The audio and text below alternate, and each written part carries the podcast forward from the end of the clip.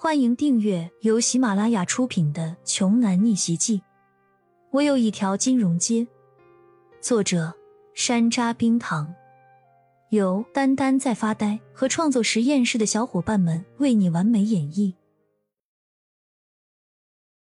第八十四章，胡蓉看着刘慧敏发怒仍不失娇容的模样，心中既是爱的死去活来，又是得意的爽翻了天。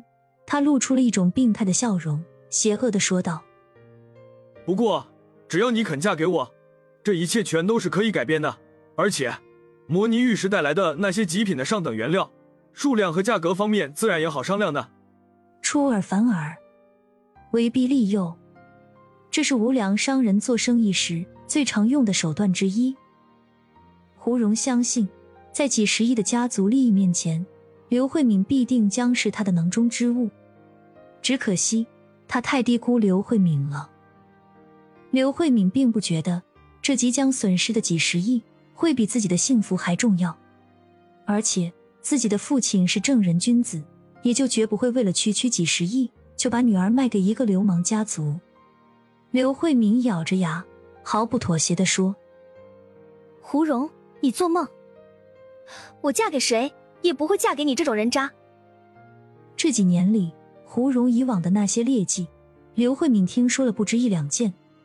表面上，胡蓉口口声声说喜欢自己，可是背地里经常带着学校里低年级的学妹出入各种娱乐场所寻欢作乐，甚至还有他组织和参与多人运动的传闻。这种人渣根本就配不上刘慧敏，刘慧敏宁可去死。都不会嫁给胡蓉的。不嫁给我，那你想嫁给谁呢？嫁给你旁边穿的人模狗样的这个穷小子吗？他就配得上你了。刘慧敏，你别当自己是一个贞洁烈女，最近你总是跟这个野男人厮混在一起，别以为我不知道。胡蓉指着刘慧敏，态度非常鄙夷，言语恶毒至极。他说的这种话，一般都是那些不守妇道的女人的。而她刘慧敏，堂堂天域珠宝大亨刘承安唯一的千金，连男朋友都没有交过，一身清清白白的。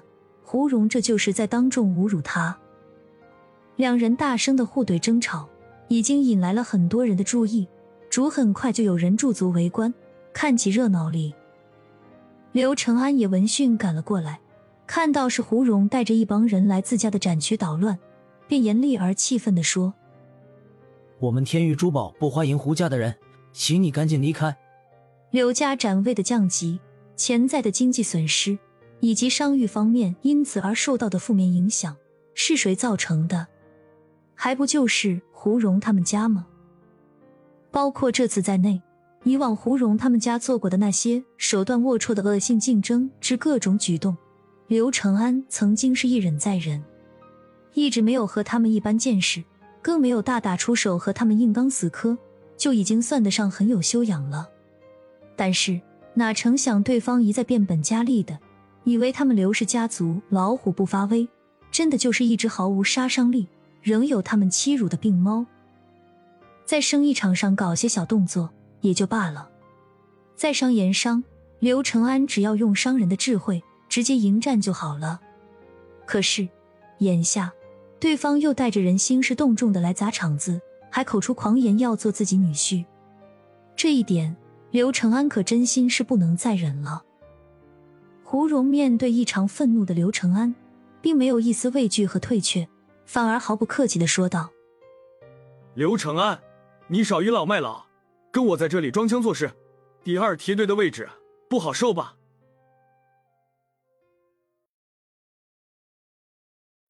本集播讲完毕，想听更多精彩内容，欢迎关注“丹丹在发呆”。